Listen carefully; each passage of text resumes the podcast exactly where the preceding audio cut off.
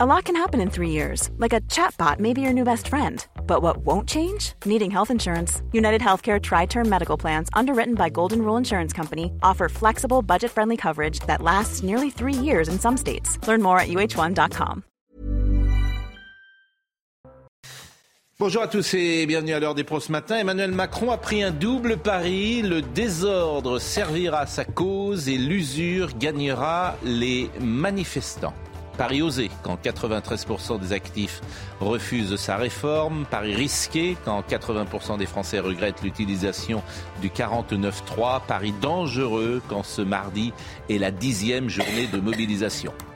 Le désordre sert le chef quand le chef est fort. Chacun accepte d'être vassal si le suzerain est grand. Hélas, L'autorité, la crédibilité, le prestige du président de la République ont fondu ces derniers mois pour laisser apparaître la rigidité, la cécité, l'entêtement. Emmanuel Macron ne veut rien entendre, il est seul face à la foule. Il est jusqu'au boutiste, au risque d'enflammer, de paralyser et qui sait, de détruire le pays. C'est son choix. En Israël, Benjamin Netanyahou a annoncé une pause face à la colère de la rue. Emmanuel Macron fait le choix contraire. Il fonce dans le mur en klaxonnant. L'histoire euh, dira s'il a eu raison. Il est 9h01. Audrey Berthaud. Est-ce que les jeunes vont se mobiliser euh, aujourd'hui? En tout cas, c'est déjà euh, le cas dans certains établissements scolaires. Regardez euh, ces images au lycée Jean Massé de Vitry-sur-Seine dans le Val-de-Marne. Le blocage a commencé tôt ce matin, vers 7 heures. Les élèves et professeurs qui le souhaitent peuvent tout de même entrer dans l'établissement. Ce sondage CSA pour CNews, 69% des Français sont favorables à l'organisation d'un référendum pour trancher sur la réforme des retraites, alors que les manifestants entament leur dixième journée de mobilisation. Dans le détail, le soutien de cette consultation est plus marqué chez les jeunes. Les 18-24 ans sont 88% à y être favorables. Et puis les Bleus se sont imposés hier soir face à l'Irlande. Score final 1-0 grâce à une frappe de Benjamin Pavard à la 50e minute. Les Bleus peuvent également remercier leur gardien Mike Maignan, auteur de deux parades en fin de match. Charlotte Dornelas, Paul Melun, Vincent Hervouette, Gérard Leclerc, Gauthier Lebret sont là et Linda Kebab que vous connaissez qui est déléguée nationale unité SGP Police. Bonjour Linda Kebab, c'est quand même extraordinaire que dans ce pays, en huit jours, le problème de la réforme des retraites soit devenu le procès de la police. Ce pays est fascinant. Ce pays est sidérant. Je veux dire, c'est toujours la même chose. Et j'en veux pour preuve parce qu'il y a quand même quelques preuves, je vais essayer d'argumenter. Euh, France Télévisions, euh, la Société des journalistes de France Télévisions, a produit hier un communiqué dans notre belle France. Et que dit-elle euh, Que dit-il ce communiqué Oui, les violences, les incendies sont condamnables. Oui, la réponse disproportionnée des forces de l'ordre est condamnable. La, la Société des journalistes de France Télévisions explique dans un communiqué hier que la réponse des forces de l'ordre est disproportionnée en France. Je ne vous parle même pas du président de la Ligue des droits de l'homme qu'on a sorti de sa tanière et qu'on met sur tous les plateaux pour expliquer que la police fait mal son travail, mais en huit jours de temps. Ça aura duré huit jours. Votre procès, le procès, c'est vous. C'est vous. Violence policière, etc., etc., dans l'espace médiatique. Mais comment, comment peut-on faire comment, et les politiques ne disent rien. Je vois aucun homme politique qui dit quelque chose.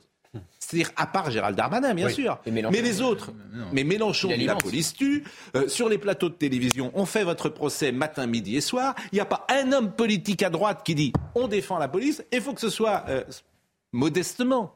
Euh, moi qui viens de dire ce matin, mais, mais dans quel pays vit-on? Huit jours. Huit jours.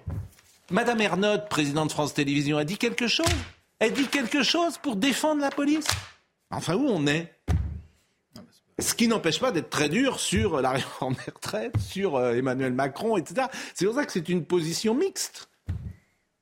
Donc, bah, je vous plains, je vous plains, euh, vous policiers, euh, d'être attaqués matin, matin, midi et soir dans l'espace médiatique. Je ne peux pas vous dire autre chose. Je ne parle pas des artistes, de tout ça, les pétitions. il y a une pétition pour enlever la brave ce matin. Pétition de, de 100 000 personnes, pétition qui sera signé bah, par toutes les bonnes consciences, bien sûr, du pays. En fait, ils veulent pas de policiers. Bon, très bien.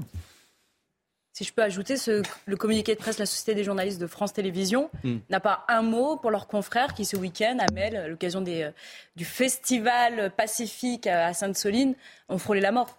Ils ont été littéralement caillassés. Il y a un cocktail Molotov qui a explosé à quelques centimètres de leur visage. Et ils ont failli, failli mourir du fait des casseurs. Donc pas un mot pour eux, euh, pas un mot aussi de compassion et d'empathie pour les gendarmes qui leur ont sauvé la vie puisqu'ils se sont cachés derrière le dispositif des gendarmes. Et c'est exactement ce que je craignais, c'est exactement ce que j'avais annoncé, c'est que cette euh, mobilisation contre la réforme des retraites est progressivement euh, en train d'être euh, modifiée, récupérée, annihilée, exactement comme le mouvement des Gilets jaunes. Souvenez-vous, sept mois après les premiers actes, plus personne ne savait pourquoi les Gilets jaunes se mobilisaient. Pourquoi? Parce que vous aviez une frange politique mm. et des militants très marqués idéologiquement mm. qui avaient décidé de faire le procès de la police de manière permanente. Et c'est exactement ce qui est en train de se passer. C'est-à-dire que les policiers sont pratiquement à l'origine du problème des retraites des, Français. Mais en tout cas, progressivement, on ne va plus en parler. Et on a des défilés, des cortèges de plusieurs centaines de milliers de personnes, dont je fais partie puisque je suis représentante du personnel, qui progressivement sont complètement ignorés et oubliés parce qu'il y a de la casse, parce qu'il y a des incendies, parce qu'on attente à la vie des, euh, forces de l'ordre, et puis parce qu'il y a des journalistes qui clairement ont décidé eh ben, de faire leur, leur beurre aussi là-dessus. Mais parce que bon, alors j'ai vu qu'il y avait un, des photographes de, Sud-Ouest qui a été euh, vraiment très malmené. Moi j'ai demandé à Sud-Ouest, c'est très intéressant d'ailleurs, de récupérer cette vidéo. Bon, ils n'ont pas voulu. Euh, Sud-Ouest qu'on diffuse cette vidéo. Donc s'ils changent d'avis d'ici la fin de l'émission, il n'y a pas de souci.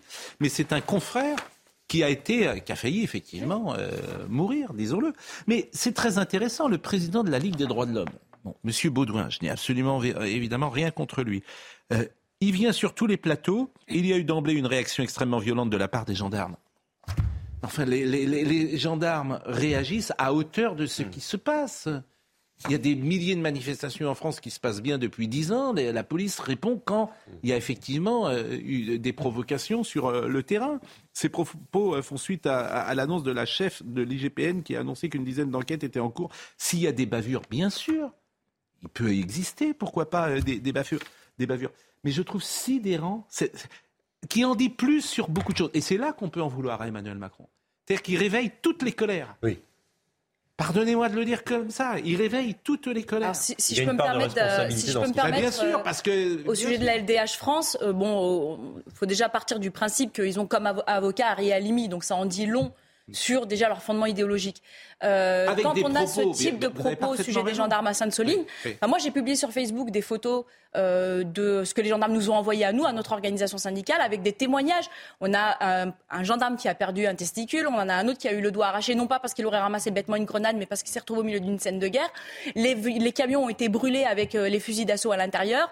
Euh, les gendarmes se sont retrouvés à court de grenades. Ils ont été obligés de, de n'avoir que les cailloux qu'ils recevaient à lancer contre les, pas manifestants, mais Et donc je suis juste choquée par les propos de la LDH. Enfin, choquée, mais pas surprise. Mais surtout, c'est que on ne comprend pas aujourd'hui en tant que policier comment est-ce que les scènes de guerre à laquelle nous sommes confrontés, auxquelles nous sommes confrontés pardon, sur la voie publique, mm.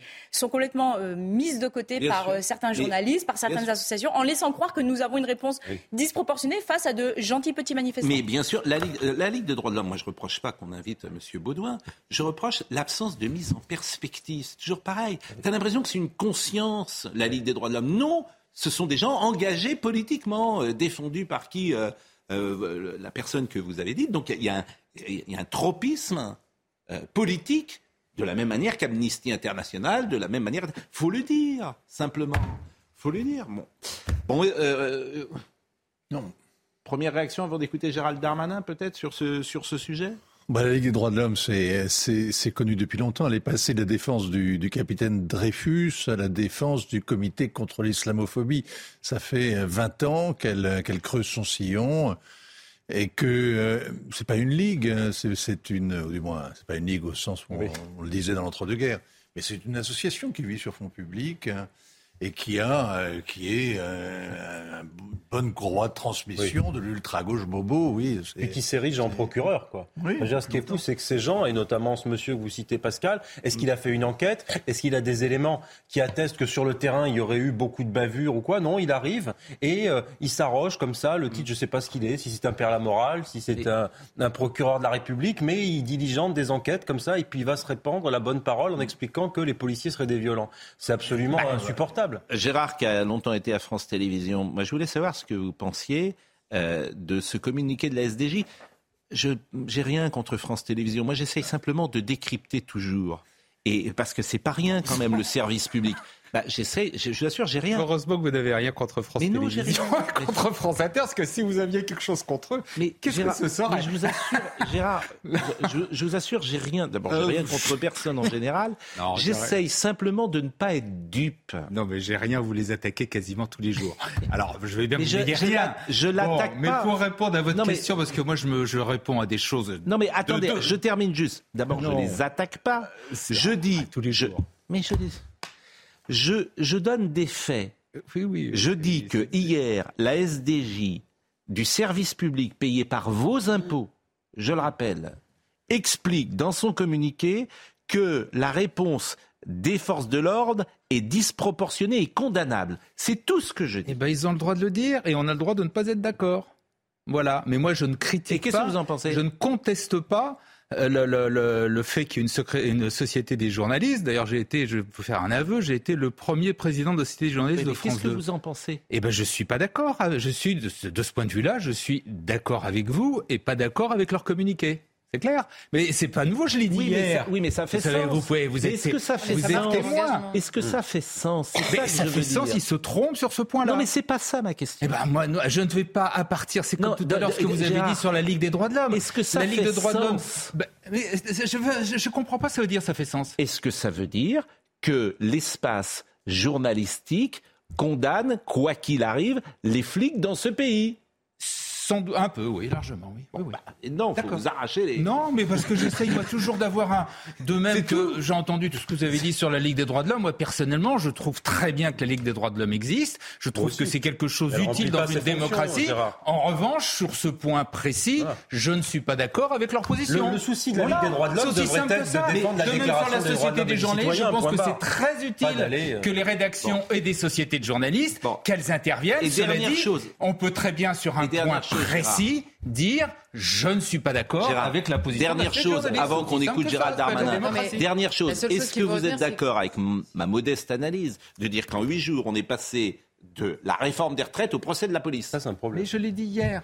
Donc je suis totalement d'accord avec vous. Je m'en suis même étonné hier. Euh, c'est vrai ou c'est pas vrai? Je m'en suis étonné hier. Mmh. J'ai dit, je trouve incroyable ces, attaques permanentes contre la police. La police fait son boulot. Il peut y avoir euh, par, parfois des moments où elle peut, elle peut déraper, hein. mais ça n'empêche que globalement, je suis même plutôt euh, je trouve qu'ils font bien leur travail dans les conditions où ils le font. ce qui s'est passé à Sainte-Soline, alors là aussi, parce que ce qui est dommage sur Sainte-Soline, c'est qu'on ne parle pas du fond du dossier, mais qu'on parle euh, des violences. Ce qui s'est passé à Sainte-Soline est absolument invraisemblable. Les violences qui ont lieu contre la police à Sainte-Soline est quelque chose qui est, mais, qui, est insupportable. Voilà, donc le fond du dossier, clair. Le fond du dossier, le fond du dossier, j'en ai parlé Sainte-Soline, c'est autre chose. Je pense que le, fond du dossier, il y a une vraie réflexion à avoir sur les bassines. Le fond du dossier, je voilà. que vous ayez une... il y a eu des enquêtes publiques. Il y a eu, euh, j'ai cité hier le communiqué de Delphine Bateau en 2018. 2018, qui se réjouissait des bassines. Hmm. Delphine Bateau, écologie. Oui, il y a eu des enquêtes. Il y a eu dix ans de travail de ça. Tout le monde est d'accord pour dire que c'est plutôt une bonne chose. Non, je, je, ah, là-dessus, il y a, un débat. Non, là-dessus, il y a un vrai débat. Et justement, je suis pas euh, dans le processus de Sainte-Soline. C'est vrai qu'il y a des choses intéressantes. Mais sur le fond du problème, je pense qu'il y a un problème avec les, avec les, les réservoirs. Nous euh, serons avec Monsieur euh, Baudouin. Ça va être intéressant de l'écouter, d'ailleurs, Monsieur Baudouin, qui est le président de la Ligue des droits de l'homme. Et c'est intéressant. Euh, effectivement de, l'entendre, parce que c'est la petite musique. C'est la petite musique. Voilà, la petite musique médiatique. Non, mais je ne vais pas recommencer à dire ce que j'ai dit, mais j'ai dit. Voilà. Mais j'en conviens. Charlotte. On a le droit d'être d'accord. Je réagissais simplement, vous le disiez, euh, la, Société des journalistes de France Télévisions, euh, ils ont une position, on est d'accord, de, on, peut ne pas être d'accord avec leur position. Ah je note simplement qu'il ne serait bien que tout le monde admette qu'ils ont eux aussi une position, puisque c'est des gens qui nous font la leçon en permanence en nous expliquant que nous sommes des journalistes engagés. Eh bien, eux aussi, tout ce que je voulais euh, souligner en l'occurrence. Ils le sont sur ce sujet comme sur tous les autres. Vous avez remarqué que ma position, chaque fois qu'on comme ça qu'on parle, c'est dur. Moi, je ne veux pas donner de leçons aux autres journalistes. Oui, ça vous arrive de le faire avec bah, Non, non, je le fais très peu. C'est pas vrai. Je le fais très peu. J'ai un souvenir sur Valeurs Actuelles. Bah. vous n'étiez pas très gêné de donner votre avis sur ce qu'on faisait. Sur quoi? Ah non, ça c'est pas vrai. Souvent, j'ai été vraiment. Alors là, vraiment. Laissez parler, Pardon. Et la deuxième chose, c'est qu'en effet, c'est vrai, c'est arrivé au moment des Gilets jaunes, c'est arrivé même au moment du Covid. Emmanuel Macron, depuis le début, c'est n'est pas le seul, mais lui l'utilise à plein. À chaque fois, il fait assumer par les forces de l'ordre sur le terrain ses décisions politiques. C'est dramatique et c'est le seul qui sort. Alors jusqu'ici, il arrivait à mobiliser le parti de l'ordre entre guillemets euh, euh, systématiquement à chaque manifestation. Là, euh, c'est bancal parce que vous voyez que les mêmes proportions de Français sont opposés à sa réforme. Mm que choquer des violences qu'il peut y avoir euh, dans la rue, mais personne ne soutient Emmanuel Macron. Alors je voulais qu'on écoute euh, Gérald Darmanin euh, sur le dispositif de sécurité. D'abord, une, chose avant de l'écouter, il y a de la fatigue forcément sur le terrain. Et la fatigue peut de temps en temps effectivement être mauvaise conseillère, forcément. Les policiers qui sont sur le terrain depuis des semaines, ils ont peut-être un peu marre et, et c'est ça qui devient compliqué quand on est fatigué. Bah, il y a de la fatigue évidemment, mais si ce n'était que de la fatigue physique, vous venez aujourd'hui d'évoquer là le, communiqué de presse de la Société des journalistes de France Télévisions. Tout de même, j'ai l'intime conviction que d'autres rédactions partagent cette position à 80 contre les forces beaucoup de, rédactions sont comme ça. Ils sont, ils sont élevés à ce lait-là. Société de journalistes qui, euh, en gros, fait comprendre que euh, la mobilisation contre la réforme de retraite, le problème, c'est la police. Bien sûr. Il y a un problème. On a ensuite un syndicat de la magistrature, je rappelle, qui a pondu un communiqué de presse. Le syndicat de la magistrature, c'est 25-27% des magistrats environ, qui ont dit clairement, en gros, interpellez autant que vous voulez, vous les policiers et les gendarmes, on ne donnera pas suite. Donc, euh, soyez agressés, blessés, subissez des tentatives d'homicide, interpellés sur des incendies et des dégradations. On ne donnera pas suite. Et on l'a vu factuellement, les interpellations eh ben, euh, ne sont pas suivies des faits. Et puis, Deux euh, interpellations à Sainte-Soline. Non, mais on a, on a eu presque 300 interpellations, sur les violences à Paris, avec comme des incendies dont certains ont manqué de se, de, de, de, se propager à des immeubles d'habitation. On a des collègues qui ont été blessés et il n'y a pas de suite. Donc, et puis, dernier point, parce que je vais aller même plus loin. Euh, on a quand même un ministre de la Justice, il y a quelques semaines, qui s'est opposé à une proposition de loi qui proposait, en tout cas en l'occurrence, un article qui proposait des peines minimales contre les agresseurs de forces de l'ordre. Alors quand mmh. vous êtes soutenu ni par des sociétés de journalistes, ni par euh, un syndicat de magistrats, et pas, le, et pas le, plus petit, et ni par euh, le, un des représentants du gouvernement, bah, vous avez ce sentiment un peu d'être, je reprends un propos qui est utilisé par certains sociologues, une citadelle assiégée. Et en gros, on dit aux policiers, bah, vous réglez le problème de la réforme des retraites, hein, mm. puis demain, vous réglerez le problème du retard du RERD et de la crise du logement. Mm. Mais par contre, vous vous débrouillez. C'est-à-dire que s'il y a un problème sur la voie publique, vous ne serez pas suivi, vous ne serez pas bah, encouragé. heureusement, euh, celui qui vous défend est plutôt bien. C'est euh, quand même Gérald Darmanin, me semble-t-il, qui, qui monte au feu ou au créneau pour vous avec euh, courage et détermination à, chaque fois. Il n'y a pas d'ambiguïté. Je voudrais qu'on l'écoute euh, hier euh, sur le dispositif qu'il a mis en place aujourd'hui.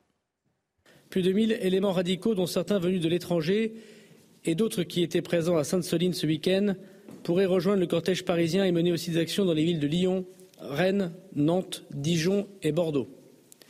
Ces éléments radicalisés, issus de l'ultra-gauche et de l'extrême-gauche, tentent de prendre en otage les cortèges syndicaux. Ils viennent pour casser, pour blesser et pour tuer des policiers et des gendarmes. Leur objectif n'a rien à voir avec la réforme des retraites. Leur objectif est de déstabiliser nos institutions républicaines et de pousser la France à feu et à sang. Devant cette situation, j'ai décidé de déployer un dispositif de sécurité inédit, composé de 13 000 policiers et gendarmes, dont 5 500 à Paris. 90 unités de forces mobiles seront déployées demain un niveau de mobilisation jamais atteint jusqu'alors. J'ai rappelé à 15h30 aux préfets et aux responsables des forces de l'ordre dans chacun des départements l'indispensable proportionnalité de l'usage de la force. Et je demande aux policiers et aux gendarmes de ne répondre à aucune provocation. Ces provocations nombreuses ne sont le fait que de ceux qui leur veulent du mal. Euh, donc là, il n'y a pas d'ambiguïté. Vous vous sentez euh, épaulé par le ministre de l'Intérieur oui, bien sûr, ses propos sont justes et équilibrés. Il fait, euh, il fait son travail de ministre, et tant mieux. Euh, une fois n'est pas coutume, parce qu'on en a connu d'autres qui nous auraient lâchés bien, bien avant. Hmm. Donc oui, tant mieux. Euh, les propos qu'il a concernant les provocateurs contre les forces de l'ordre, c'est important de le rappeler. Puisqu'en effet, il y a des personnes qui viennent casser, mais qui viennent aussi se mettre en scène, provoquer les forces de l'ordre. Je vous l'ai dit il y a quelques secondes, hein, qui sont poussées un petit peu partout et euh, qui attendent la faute, en fait. Qui mm. attendent la faute pour pouvoir la filmer, l'enregistrer et ensuite euh, la refiler à des rédactions qui n'attendent que ça en se frottant les mains. Euh, dans, la, liste des soutiens à la police, je voudrais en ajouter un aussi. Je pense qu'il y a la population, tout simplement. Enquête d'opinion après enquête d'opinion, vous parliez de la justice ou des médias. Quand vous regardez le niveau de défiance à l'égard de la justice, à l'égard des médias, à l'égard des politiques de la part des Français, il suffit de renvoyer, je renvoie aux enquêtes du CEVIPOF qui sont très bien faites. La police ou l'armée sont très largement et très massivement soutenus par les Français. C'est dire qu'il y a quand même peut-être une certaine résilience de la part de nos compatriotes, y compris face à un, discours ou une ambiance médiatique qui parfois est un peu anti-police. Oui, je pense qu'une partie de euh, l'opinion publique n'est pas dupe.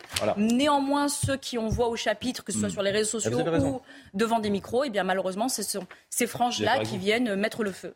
Euh, Monsieur Baudouin est avec nous, Patrick Baudouin, il est président de la Ligue des droits de l'homme. Je le remercie d'être avec nous. Monsieur Baudouin, vous m'entendez?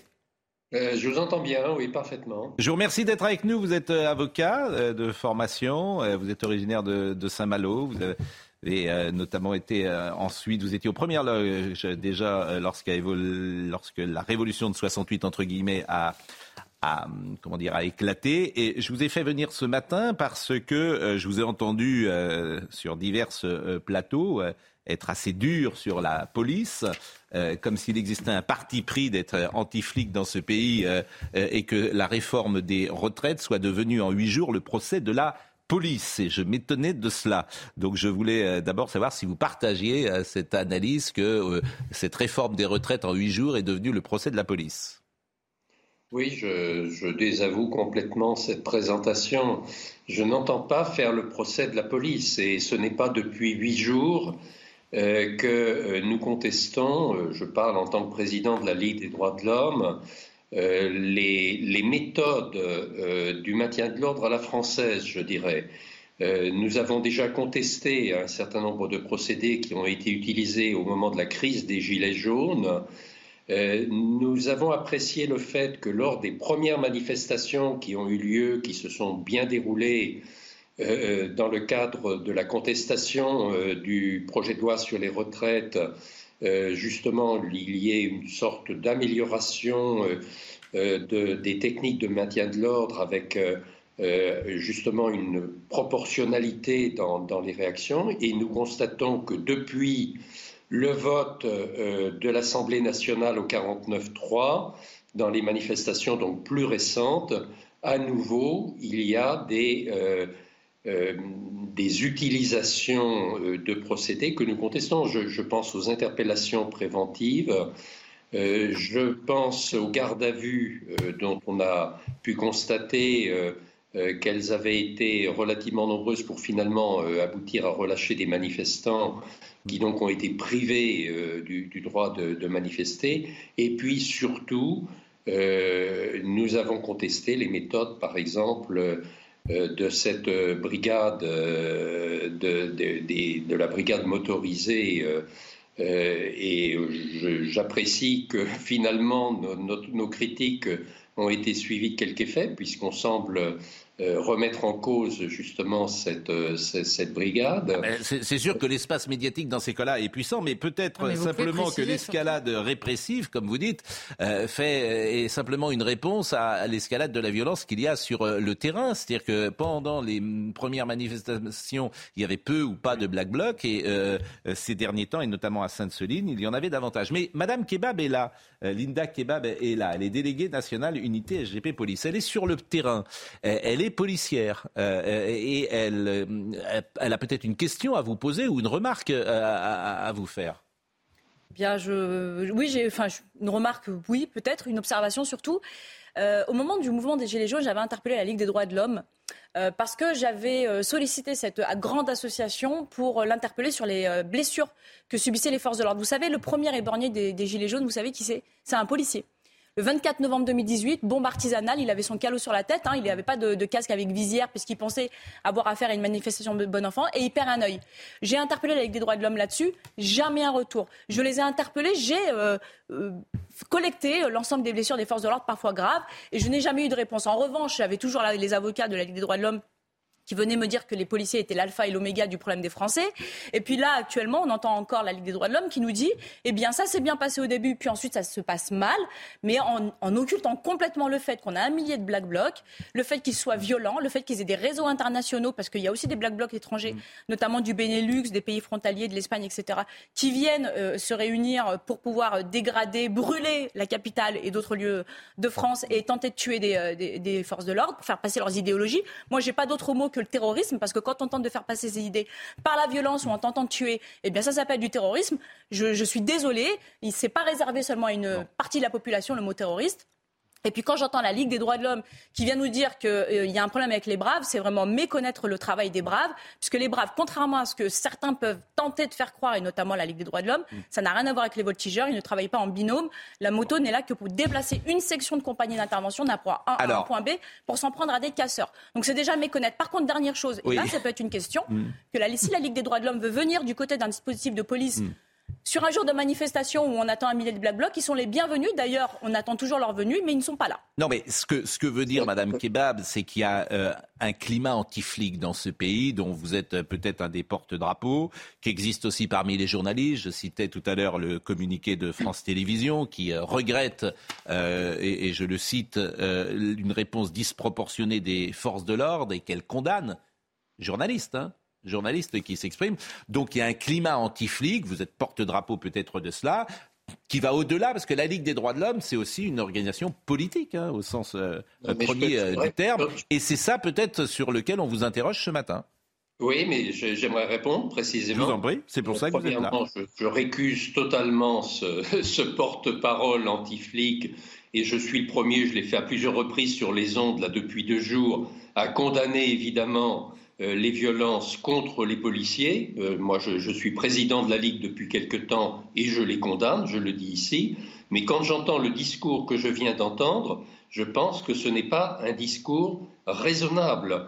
Je pense qu'il faut que les forces de l'ordre et les représentants des forces de l'ordre prennent conscience qu'il y a une répression excessive et mal ressentie. On vient de parler des braves, euh, donc cette, cette brigade de manière quasi unanime, on reconnaît que c'est de nature à aggraver les tensions lors des manifestations. Il suffit de les voir agir. Moi, nous avons, contrairement à ce que vient de dire Madame, nous avons des observateurs des pratiques policières et des libertés publiques dans les manifestations. Et on a pu constater à chaque fois qu'il y a de la part de ces braves des violences et des comportements. On peut considérer aussi qu'elles se permettent. En fait, les braves, d'abord, elles, ne peuvent pas agir. On ne peut pas. Euh, euh, c'est pas les voltigeurs hein, de, de Pandro et Pasqua. C'est-à-dire que les braves permettent de se déplacer plus rapidement pour aller d'une manifestation ou d'un foyer de manifestation à l'autre c'est plutôt efficace. Et Elliot Deval, qui était euh, sur place régulièrement avec eux, avait loué la qualité, l'efficacité de ce travail et la qualité humaine des gens qui font ce métier et également euh, combien ils, ils, agissent avec discernement. Donc moi, c'est un témoignage en direct que je vous propose, celui de Elliot Deval qui était sur euh, le terrain et qui est l'un de nos journalistes. Oui, moi j'aimerais qu'on ait un débat contradictoire et que le présentateur de ce débat contradictoire ne prenne pas systématiquement fait et cause pour l'un des intervenants, premièrement. Ah, ça Deuxièmement, change, ça change c'est vrai, monsieur, euh, monsieur Baudouin, ça change. Généralement, on vous reçoit à table ouverte avec simplement non Ligue des droits de l'homme, sans mettre en perspective euh, le travail que vous faites, les agissements que vous avez faits et les prises de position que vous avez. Je pourrais également euh, parler des positions pro-palestiniennes qui sont les vôtres qui, permettent également de mettre en perspective votre travail. Vous avez d'ailleurs le droit, mais quand vous écrivez J'ai beaucoup œuvré pour que nos organisations soutiennent les demandes de l'autorité palestinienne devant la Cour pénale internationale pendant longtemps du fait du lourd tribut payé pendant la Shoah euh, par les membres de la Ligue des droits de l'homme, euh, il y avait des réticences à dénoncer les agissements d'Israël en Palestine. Ce n'est plus le cas euh, désormais. Ça permet de positionner, et je ne vous en reproche pas là encore, mais ça permet de positionner précisément le travail que vous faites, c'est tout, et l'engagement qui est le vôtre. Non, mais je ne suis pas dans le deux poids, deux mesures. C'est-à-dire que je revendique les droits et libertés partout dans le monde et pour. À géométrie variable, si vous me permettez, parce que les policiers, quand madame euh, vous demande de venir, manifestement, vous, ça ne vous intéresse pas. Quand les policiers sont attaqués, ça ne vous intéresse pas. Ah, je viens de dire le contraire. je crois que vous ne m'écoutez pas ou vous ne m'entendez pas. Je viens de dire que je condamne, que nous condamnons absolument euh, les actes qui peuvent être des actes de violence contre les policiers. Ce n'est pas le soutien. Notre problème n'est pas là. Vous ne voulez pas m'entendre, c'est votre liberté.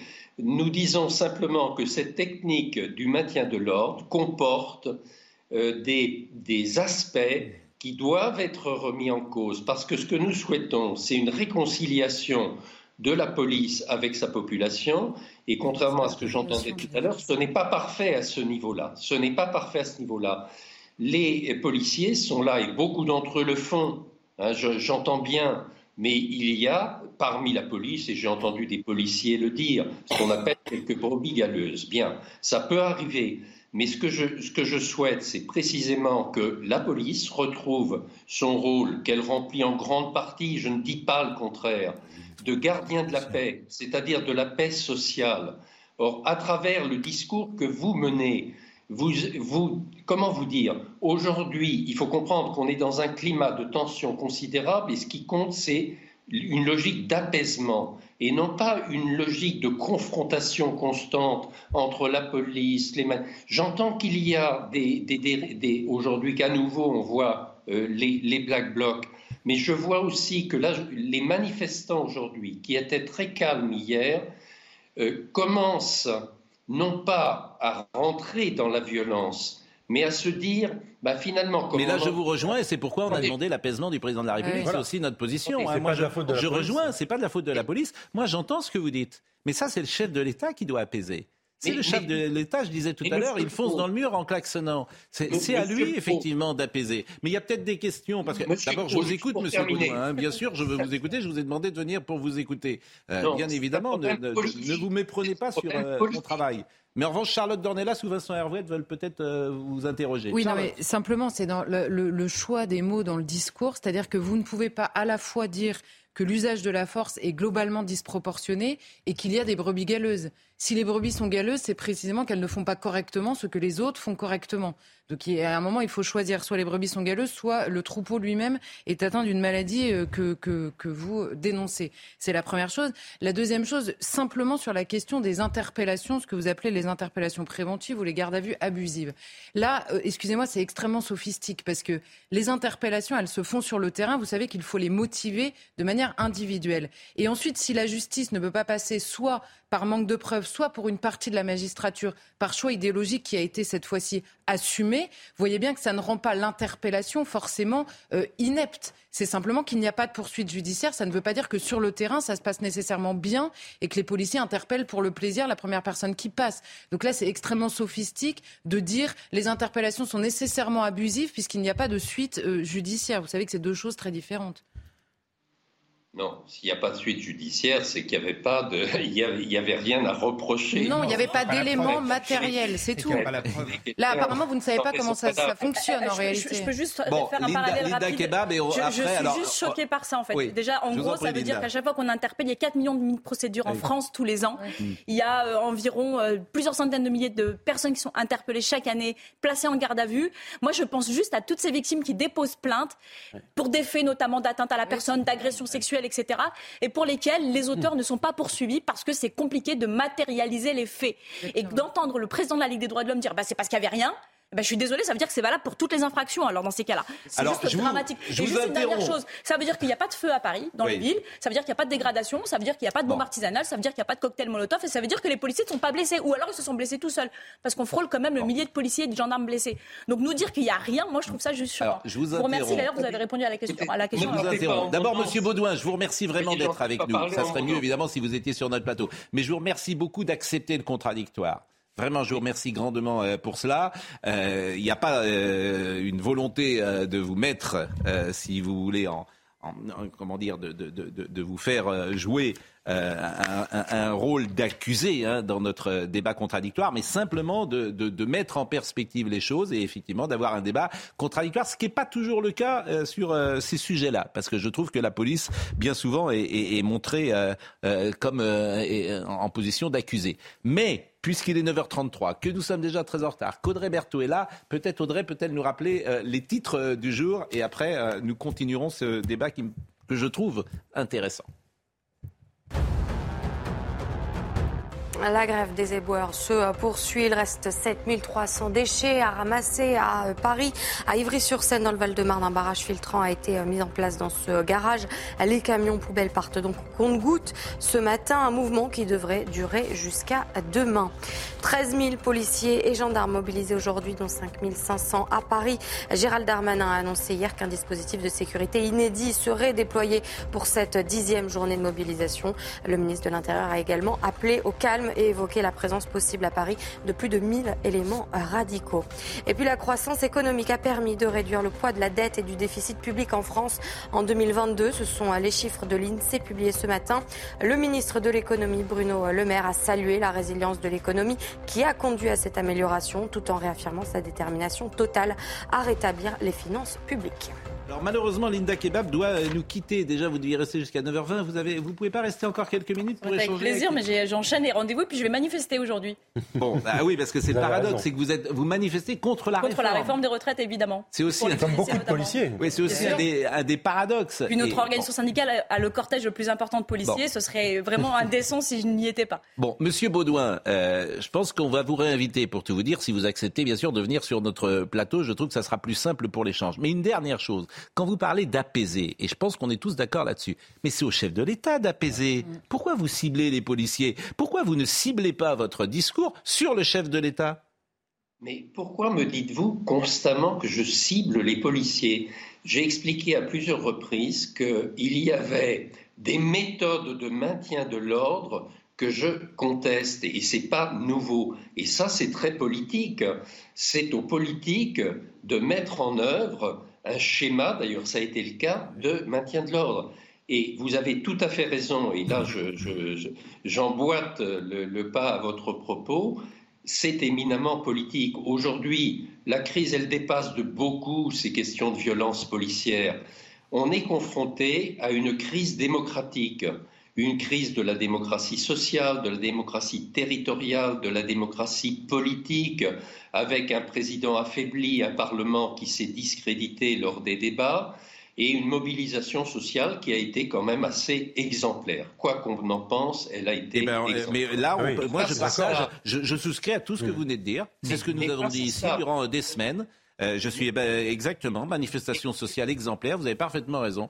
Euh, vous voulez dire quelque chose, peut-être, Vincent euh, Moi, j'ai une seule, moi, j'ai une seule question à poser au, président Baudouin. Je voudrais lui demander quel est le montant annuel des subventions publiques dont bénéficie la Ligue des droits de l'homme? Et que ce soit d'État, que ce soit les collectivités territoriales, quel est le montant des subventions dont il les subventions sont, vous savez, on a un budget qui est, d'une faiblesse absolue euh, pour euh, ce que représente la Ligue. Hein. Je, n'hésite pas à le dire ici. Il est d'un budget global de 2 millions d'euros, ce qui est extrêmement faible pour une organisation comme la nôtre. Et nous avons peu de subventions publiques.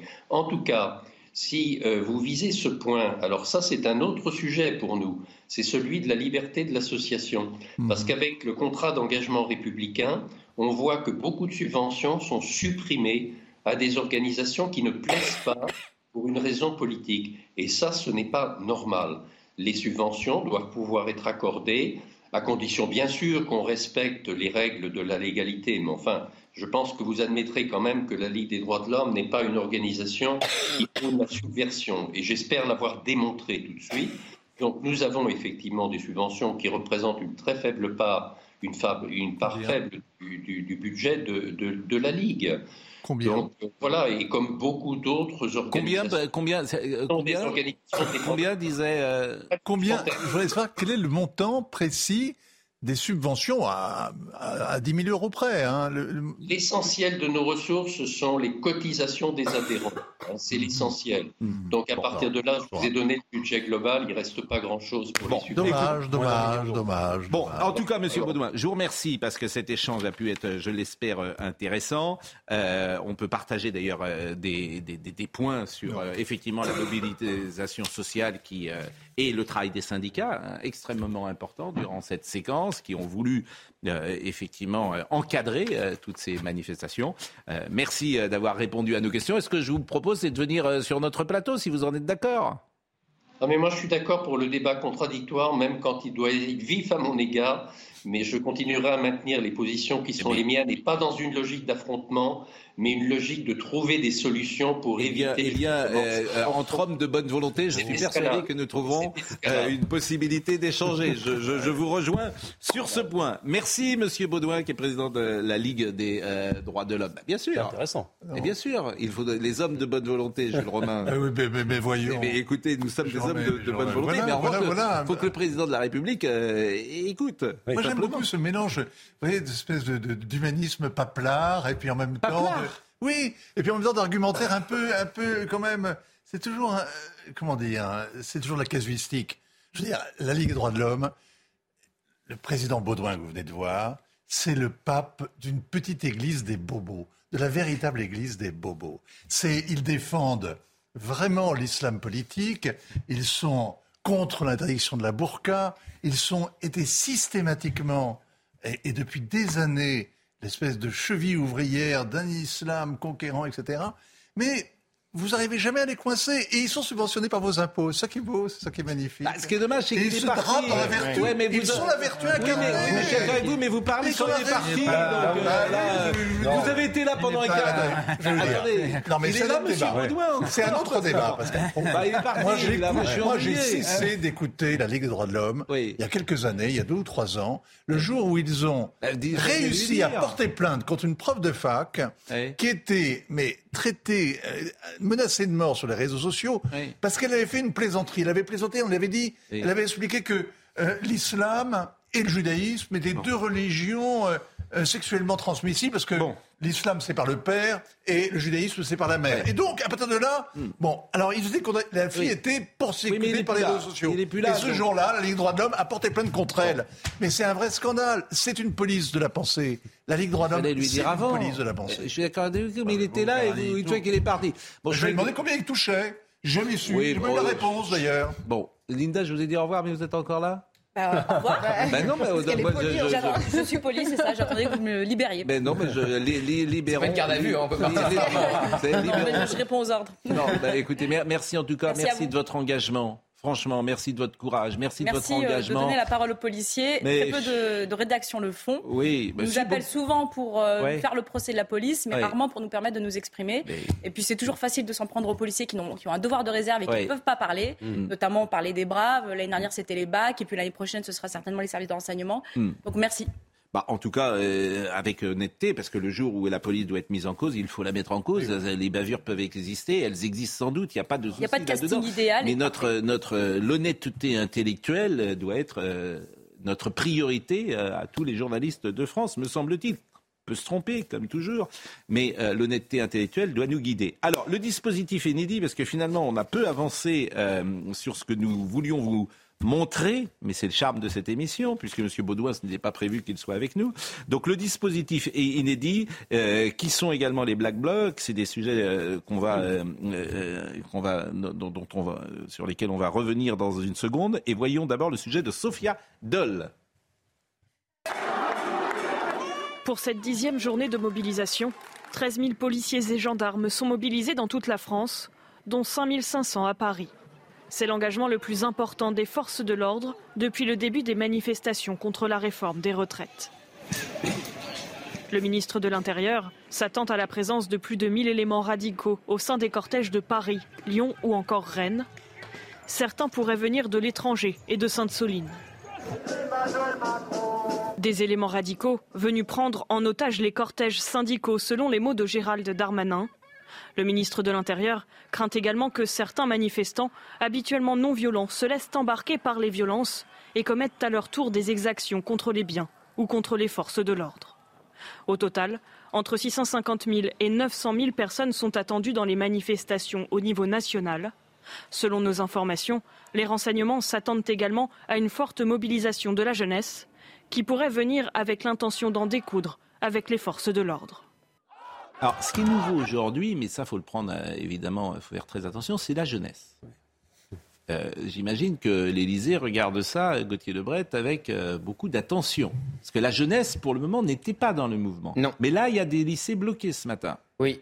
C'était un échec de la France insoumise jusqu'à l'utilisation du 49.3. Louis Boyard, qui allait de fac en fac, de lycée en lycée, il avait échoué à faire rentrer les jeunes euh, dans, dans le mouvement. Là, effectivement, euh, c'est euh, nouveau. Ça date de la dernière journée de mobilisation jeudi dernier, avec un exemple en tête du côté de la NUPES. Le contrat première embauche quand les jeunes ont fait reculer le gouvernement de Dominique de Villepin mm. et Jacques Chirac. Et en plus, Jacques Chirac qui recule au moment où la loi est votée, mais pas promulguée. Et on est pile à ce moment-là sur la réforme des retraites. Autre enseignement politique, Jacques Chirac, il recule un an avant la fin de son mandat. Hmm. Là, on n'est même pas un an après le début du nouveau mandat d'Emmanuel Macron. Donc c'est pas le même temps politique. Bon, qui sont euh, ces euh, Black Blocs? On verra tout à l'heure d'ailleurs euh, la, jeunesse. Mais qui sont ce Black Bloc Écoutez ce qu'avait dit Gérald Darmanin. Il avait parlé de Black Bourge.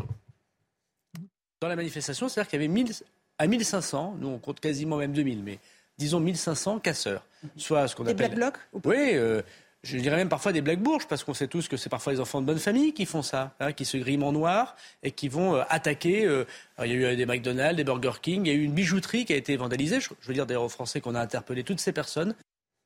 Ce jour-là, il commence son offensive, Gérald Darmanin. En fait, mm. il commence l'offensive contre l'ultra-gauche et l'extrême-gauche sur ce plateau, ce mm. jour-là. Après, on a vu que ça, qu'il y a plusieurs interventions qui ont découlé avec l'objectif, et Emmanuel Macron a pris la parole hier devant ses proches et ça a été rapporté à la presse, viser Jean-Luc Mélenchon, viser la France insoumise. il a le chaos euh, selon, euh, Emmanuel Macron. Mais là, il a, là pour le coup, il a raison, Emmanuel Macron. Et il est comparé par euh, les proches d'Emmanuel Macron. Édouard Philippe l'a fait sur une chaîne de télévision hier, et les conseillers de l'Élysée le font off.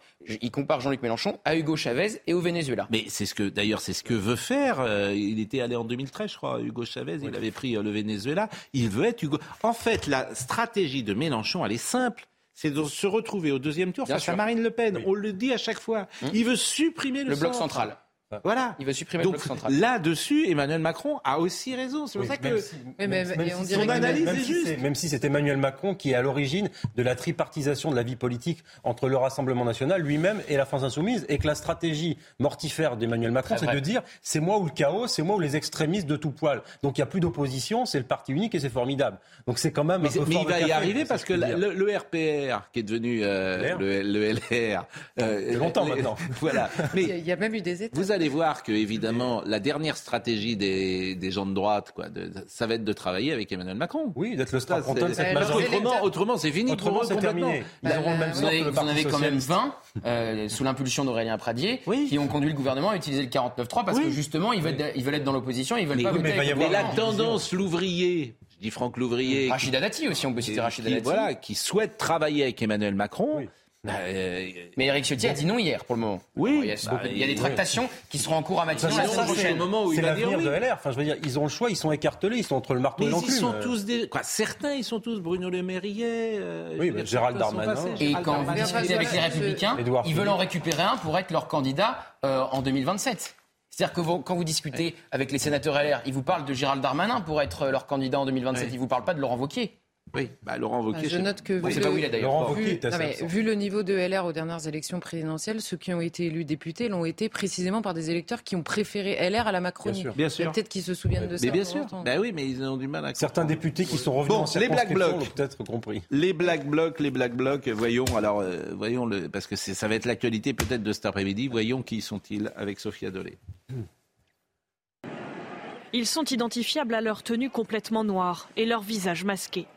Qui sont ceux qui forment les Black Blocs? Entre 18 et 30 ans, ils se rapprochent idéologiquement des courants d'ultra-gauche et anticapitalistes c'est pas les jeunes de banlieue hein, qui font ça, c'est plutôt même, a-t-on pu dire, euh, des, fils de bobos. En gros, des, euh, les enfants des générations qui étaient les générations euh, que j'ai dites tout à l'heure, hein, c'est-à-dire les, les, les, 68 arts ou un peu après, qui étaient euh, maoïstes, trotskistes, euh, bien à gauche, etc. Des Black Blocs qui visent également les forces de l'ordre et qui, selon elles, engrangent de l'expérience à chaque manifestation et agissent avec de plus en plus d'efficacité. Ils lisent de droite et de gauche différentes tactiques à employer. Notamment, je constate de plus en plus que des policiers et gendarmes se font agresser de dos. Ils tirent des enseignements de, chaque manifestation, de ce qui a marché, ce qui n'a pas marché, euh, de, ce qui provoque le moins de casse chez eux euh, et, et, ce qui fait le plus de casse chez l'adversaire. Lors des manifestations prévues aujourd'hui, le ministère de l'Intérieur s'attend à la présence de plus de 1000 éléments radicaux, dans le cortège parisien et dans les cortèges d'autres villes comme Lyon, Rennes ou encore Nantes. Alors, il faut sans doute changer la loi, parce que le président des droits de l'homme, de la des droits de l'homme, disait tout à l'heure, bah oui, il y a interpellation, mais ils n'ont rien, donc euh, sous-entendu, euh, ils n'ont rien, fait. C'est ça, c'est ce que Linda Kebab d'ailleurs. À mon avis, il y a deux choses. C'est vrai que c'est très difficile. Quand vous avez des gens, on voit les images, on les a vues l'autre soir, la dernière manifestation, on était ensemble d'ailleurs, des gens qui allument des feux, mm. ce qui est quand même totalement interdit, ce qui est quand même extrêmement dangereux. Mm. La police arrive et et il met la main sur le groupe de jeunes qui sont là. Mais ensuite, aller démontrer que c'est celui qui est devant le juge qui a lui-même mis le feu. Ben on ne peut pas. Et donc, c'est vrai qu'on se heurte à quelque chose qui est compliqué. C'est que ah ben, je, je, dis que loi, sauf Philippe Bilger. Oui, mais vous arrivez ensuite à la, responsabilité, collective, bah quelque chose qui est inquiétant et qui, euh, qui, est, pas évident. Et qui a été censuré par le Oui, oui, oui, la responsabilité collective, c'est compliqué. Là, pour le coup, c'est délicat. Vous ne pouvez, bah oui, bah oui. Mais, non, mais la responsabilité collective. je, je vous dis pas que c'est, je, dis simplement que Mais vous êtes co-auteur, je suis désolé. Je suis pas co-auteur. Je, pas, pas vous. oui, parce que j'en prends beaucoup, j'en prends beaucoup. Mais non. Mais je souligne simplement une difficulté. Et je ne dis pas qu'il faut pas rien. Je dis que c'est, c'est pas simple. L'énorme problème qu'il y a avec les Black Blocs, c'est que, un, ils sont identifiés mais il est interdit par le Conseil constitutionnel de les interpeller au préalable. C'était le fameux article 3 de la loi anticasseur. Euh, censuré par le Conseil constitutionnel. Donc vous ne pouvez pas, sauf s'il y a une décision préalable du juge avec une mm. interdiction de paraître, si elle n'est pas prononcée sur une décision antérieure, vous ne pouvez pas les interpeller au préalable. Même les fouilles sont aujourd'hui accordées dans un temps limité par le préfet s'il décide de le faire sur un lieu mmh. déterminé. C'est ce qui s'est passé à Sainte-Soline. Donc il y a des fouilles au préalable. Et ensuite, derrière, en effet, il y a la question de l'individualisation de la peine. Et le problème des peines collectives, c'est qu'elles existent déjà, entre guillemets, c'est-à-dire ces manifestants pourraient être poursuivis pour attroupement interdit, participation à une manifestation euh, euh, interdite, etc. Ce qui est le cas, par exemple, à Sainte-Soline. Mais les magistrats ne poursuivent jamais là-dessus. Euh, euh, parfois de manière idéologique, parfois en raison du nombre de dossiers complètement délirants euh, qui n'aboutiraient pas à grand chose. Donc on est, on est très bloqué. Alors faut-il changer la loi Faut-il les punir euh, Voilà, bah, justement, c'est un sujet. Vous voyez le sujet de Quentin, Corentin Brio, parce que peut-être répond-il à certaines questions que vous avez posées. Depuis avril 2019, la loi visant à renforcer et garantir le maintien de l'ordre public lors des manifestations punit d'un an d'emprisonnement et de 15 000 euros d'amende le fait de dissimuler tout ou une partie de son visage sans motif légitime. Des peines, dans les faits difficiles à appliquer. Je trouve que la plupart du temps, il n'y a pas d'éléments tangibles permettant de dégager, de caractériser ce qu'on appelle un commencement d'exécution. Donc, euh, il y a la plupart du temps un classement sans suite. Cette loi, portée par le gouvernement à l'époque des manifestations des Gilets jaunes, avait en partie été retoquée par le Conseil constitutionnel, notamment l'article 3, autorisant les préfets à prononcer des interdictions à manifester à titre individuel. Une disposition qui avait été jugée non conforme à la Constitution. Alors avec des casseurs étant rarement interpellés en flagrant délit, une question se pose. Est-il possible de durcir davantage cette loi aujourd'hui? Les lois concernant le maintien de l'ordre, qu'elles soient pour contrôler euh, les policiers ou pour euh, limiter un petit peu le champ d'action des manifestants, sont de toute façon des lois qui sont vouées à être peu efficaces parce qu'applicables seulement a posteriori. Depuis le 16 mars dernier, près de 900 individus ont été interpellés et placés en garde à vue dans le cadre des manifestations à Paris. La grande majorité de ces personnes a bénéficié d'un classement sans suite. Journée de mobilisation, je crois qu'on est à Rennes d'ailleurs avec euh, des premières images euh, puisque le délégué euh, Martinez est en délégué de la CGT est en train de parler. Est-ce qu'on peut l'écouter quelques secondes avant de faire une pause peut-être euh, Par l'intersyndicale. Donc euh, nous allons écrire euh, au président de la République pour valider par écrit cette proposition. Les manifestations sont toujours plus émaillées de violence. Euh, c'est à Clermont-Ferrand. Euh, Est-ce que le micro est ouvert Je ne le sais je pas. regarde pas. Je vois voilà, c'est à Clermont-Ferrand, ce n'est pas à Rennes. D'ailleurs, euh, donc on va marquer une pause et nous allons revenir. On parlera un peu de la situation à l'étranger. le président Trump, l'ex-président Trump n'a pas été. lui a pas, encore. Ah oui, mais il est toujours en liberté. Que fait la police? D'accord. et, et, on parlera de la situation en, Israël. Parce que ça, ça m'intéresse quand même beaucoup ce qui se passe en Israël. Ah, hein. Ne m'étonne pas. Pardon? Ça ne m'étonne pas. Euh, la pause. Il est 10h, Audrey Berthaud. Nous allons écrire à Macron, c'est ce que vient de déclarer Philippe Martinez, secrétaire général de la CGT à Clermont-Ferrand. La manifestation a débuté, le rendez-vous était donné à 10h place du 1er mai. donc Philippe Martinez et la CGT font partie du cortège. Le 53e congrès de la CGT s'est ouvert hier à Clermont-Ferrand. Plus de 1000 délégués sont attendus cette semaine pour désigner un nouveau chef à la place de Philippe Martinez. Plus de 8 Français sur 10 condamnent les violences contre les forces de l'ordre lors des récentes, récentes manifestations. C'est le résultat d'un sondage CSA pour CNews, qu'il s'agisse de celle à Sainte-Soline contre les méga-bassines ou celle en marge de la mobilisation contre la réforme des retraites. 85% des Français sont unanimes face à ces violences. Et plus de 15% des stations-service sont à court d'au moins un carburant. La pénurie est encore plus prononcée dans l'Ouest et en particulier en Loire-Atlantique où plus de la moitié des stations sont touchées. On va continuer notre hmm. petite euh, discussion sur ce qui se passe aujourd'hui, mais j'ai pas tout cité, hein, le communiqué de la Société des journalistes de France 3, mais c'est quand même une œuvre d'art. Hein. Bien sûr, c'est une œuvre d'art. Parce que j'ai pas cité cette phrase formidable. Hurlant avec les loups des chaînes info en continu. Ah oui. C'est nous, hein. Hurlant avec les loups des chaînes info euh, en continu, nos éditions premium n'ont même pas évoqué la charge des forces de l'ordre à Paris sur le carré de tête où se trouvait l'intersyndicale. Donc nous sommes les, les loups. Une œuvre d'art. Bon, écoutez, hein, qui reste à France Télévisions et France 3, il n'y a pas de souci. Euh, Laure Para est à Marseille. parfois, vous. non, mais vous, avez, une forme de condescendance vis-à-vis de France Télévisions. C'est pas que France 3, c'est France 2, c'est France 3. Le service public, c'est vaste. Hein. Vous avez ah, Arte, vous avez France Monde, vous avez France 5, vous avez France 4. Bien sûr. Vous avez France O. Euh, France O, ça existe encore Oui, ça existe encore. Euh, bon. Donc, bon, mais qu'est-ce que vous voulez dire un univers important. Ils sont ah, non, mais eux, ils sont pas, vous voyez, euh, hurlant, hein hurlant avec les loups. C'est considérable. Hein. Vous vous rendez compte le, les, formes de mépris qu'ils ont pour, manifestement les journalistes qui travaillent sur les chaînes d'infos, hurlant avec les loups. Bah, S'il y a quelques loups dans, le, dans le PAF, il y a aussi un immense troupeau du service public de ah. Bravo. Euh, Laure Para, Laure Para est à Marseille. Laure, bonjour. Bonjour Pascal.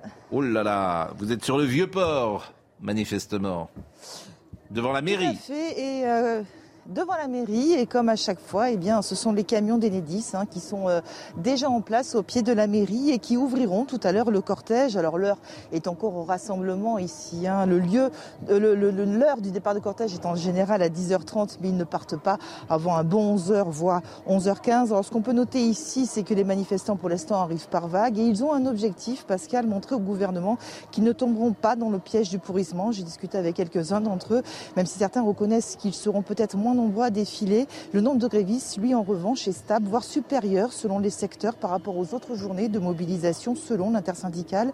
La présence des jeunes comme ailleurs, eh bien, c'est un petit peu la clé de cette mobilisation. Elle s'est amplifiée même ici à Marseille, alors que les jeunes sont rarement euh, mobilisés dans cette ville et elle s'est amplifiée depuis le 49-3. Et puis à noter aussi qu'il y a la manifestation à Marseille, mais il y a de nombreuses manifestations dans d'autres communes euh, du département, ou aussi dans le Var et également dans le Vaucluse, des communes eh bien, qui compteront pour euh, le nombre de euh, manifestants à l'issue de cette journée de mobilisation, cette dixième journée de mobilisation. À quoi faut-il s'attendre aujourd'hui? Voyez le sujet de Thomas Bonnet.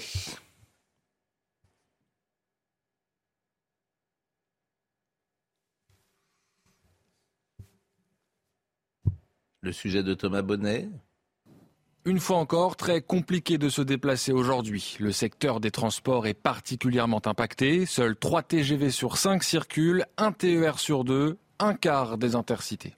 Ce n'est guère mieux dans le ciel avec 20% des vols annulés et de nombreux retards à attendre selon la Direction générale de l'aviation civile. En région parisienne, situation également difficile. Le trafic est perturbé sur les lignes du métro qui ne sont pas automatisées, tout comme sur les lignes A et B du RER. Difficulté aussi pour les automobilistes puisque la pénurie de carburant s'étend désormais à plus de 15% des stations-service. Conséquence directe, des blocages avec seulement deux raffineries sur sept qui produisent actuellement. Une grève qui se poursuit dans les écoles primaires avec un taux de grévistes estimé à 30% selon le principal syndicat.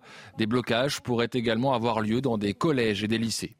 Enfin, concernant le ramassage des ordures à Paris, la situation s'améliore. Le préavis de grève a été levé dans l'entreprise privée en charge dans les 10e et 18e arrondissements.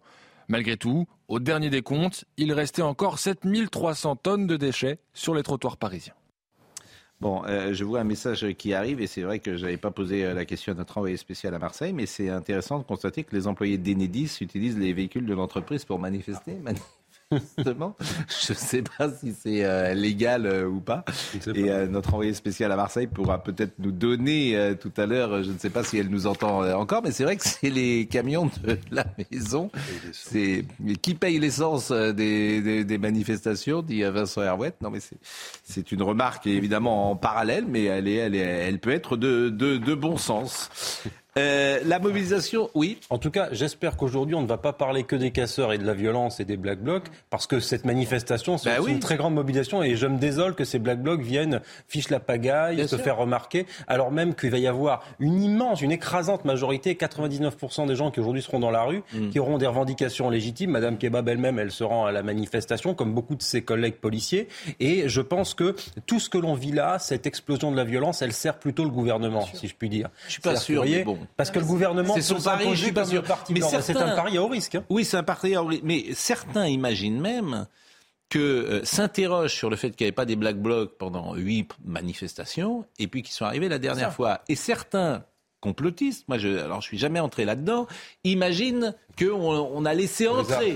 non, mais en tout cas, les Black Blocs. Je l'entends sur les réseaux. je ne crois pas à cette hypothèse. Je n'imagine pas ce cynisme. Je ne crois pas à cette hypothèse. Mais par contre, que le gouvernement les ait réveillés par le 49-3, par ah la brutalité sociale et démocratique, ça oui. Ah bah ça, les renseignements l'avaient pas sourire. Vous n'imaginez pas que non, Mais les, renseignements l'avaient pas vu. Non, non, mais la, question n'est pas de savoir. Évidemment, le gouvernement n'a pas été payé des billets de train aux bah Black Blocs qui habitent en Allemagne. Bon, ah, bien sûr. Hein. Évidemment que c'est pas ça. En revanche, il y a une chose qui est vraie, c'est que tout ce qu'on disait tout à l'heure sur leur capacité à venir, à ne pas être empêché de manière générale à en gros, la capacité du politique à se lier les poings et les pieds pour ne pas pouvoir intervenir sur ces violences, mmh. ça c'est un fait. Je suis désolée, c'est un fait qui dure depuis des années et des années. Alors il y a un débat, il y a un débat. Je sais très bien ce que vous allez me dire. Il y a un débat qui philosophiquement est intéressant sur la question de, de l'arbitraire de l'État par rapport aux manifestants. C'est la question qui prime en permanence. Mais vous avez une censure de la loi par le politique lui-même en permanence qui privilégie les droits individuels potentiellement des black blocs par rapport à l'intérêt collectif de la paix euh, minimum, on va dire, dans le pays et dans les manifestations, et une paix qui est due aux manifestants précisément. Et je note qu'à chaque fois, en effet, le recours au parti de l'ordre, que Emmanuel Macron a déjà joué, que d'autres ont joué avant lui, arrange beaucoup bah, euh, d'hommes politiques dans des situations compliquées. C'est tout.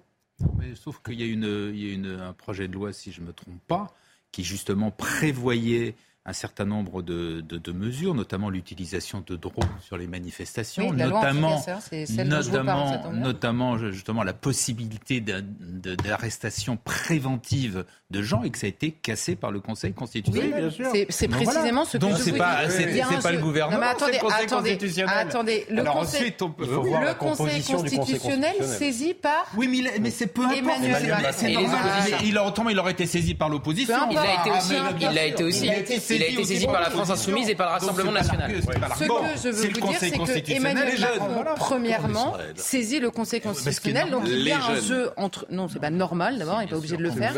Et il y a un jeu entre les deux. Après le RN. Vincent Herouet été saisi par les autres avant. Vincent Herouet. Non, moi, je, juste, c'est le gouvernement des juges. Effectivement, le, conseil, le rôle, le poids, le pouvoir du Conseil constitutionnel, c'est extraordinaire. Mais c'est ce qui est en train de, de, de, vous savez, de débranler Israël. Par exemple, ces, dernières semaines, on a vu foule immense dans la rue, presque 10% de la population, euh, qui se bat contre la réforme que tentait d'imposer Benjamin Netanyahou, auquel il vient de sursoir. Il l'a il l'a reporté à juillet.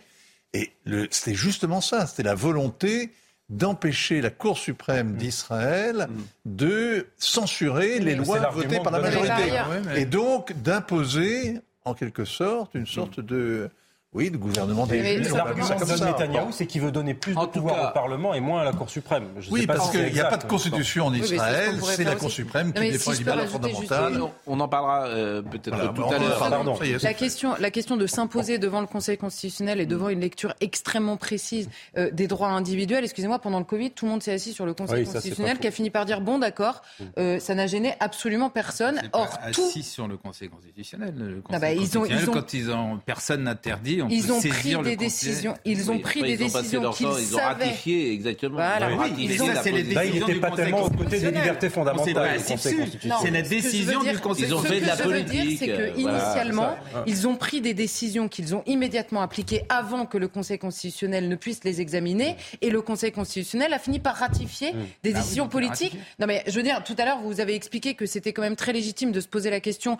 sur les casseurs de l'interpellation préalable. Il est aussi légitime, pardonnez-moi, de se poser la question d'enfermer toute une population chez elle pendant deux mois, me semble-t-il. Or, il était impossible de poser la question. Je dis justement la que je, suis pas, je suis en désaccord avec la décision du Conseil constitutionnel sur les arrestations. Et, et, simplement, la, la, la, la, deuxième chose sur la question de la saisine du Conseil constitutionnel, en l'occurrence l'article 3 sur euh, l'arrestation préalable des casseurs, a été censuré au motif que ça n'était pas assez précis, que le texte n'était pas assez précis sur la proportion et les limites. Donc le politique, s'il avait vraiment l'intention d'arrêter les casseurs, pouvait reproposer une loi trois jours après. Je note que ça n'a pas été fait, c'est tout. Bon, bah justement, euh, et, je, et, je, le dis pour euh, Marine Lançon, euh, nous allons euh, voir le profil du manifestant qui est dans le coma. Parce que ça, c'est intéressant. Évidemment, ce manifestant de Sainte-Soline, on peut avoir de la compassion, comme toujours, pour un homme qui aujourd'hui souffre dans le coma, penser à sa famille, euh, penser évidemment à, aux dégâts collatéraux